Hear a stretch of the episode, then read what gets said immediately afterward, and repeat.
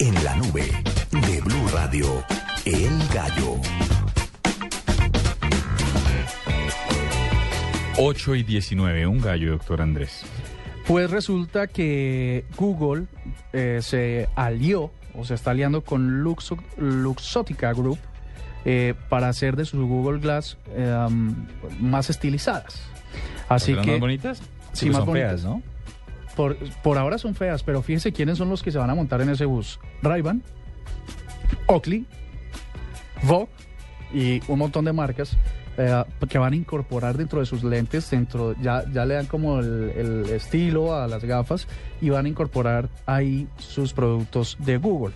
Resulta que se han dado cuenta la gente de Mountain View que hay que hacer ese cambio para que en el momento en que se hagan masivas puedan ser realmente masivas, porque esa mm, ese, ese concepto de wearable technology o la de la de las prendas tecnológicas tienen que ir de la mano también con estilo, no solamente pueden ser aparatos ahí.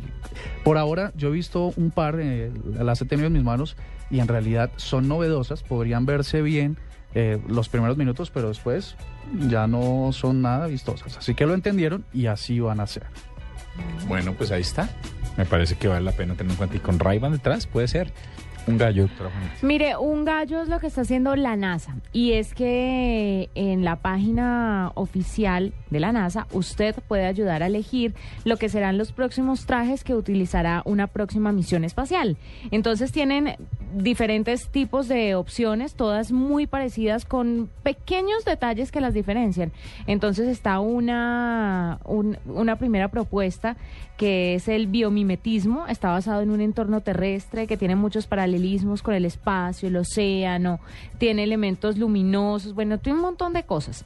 Eh, sigue otro que otro modelo de ropa que van a llevar los astronautas que es un poco más tecnológico, eh, intenta rendir homenaje a los trajes espaciales del pasado y se parece mucho al de Box Lightyear. el de Buzz Ah, sí, se Lightyear. acuerda que lo hemos hablado acá, que es igualitico. Ajá, entonces, y hay uno eh, tercero que es tendencias de la sociedad, que intenta como adelantarse a lo que va a ser la vida en el espacio y llevar un poco de moda en sus trajes. Y la gente a través de la página de la NASA puede ayudar a votar por qué trajes van a usar los astronautas para irse al espacio en la próxima misión. El de vos, ¿no?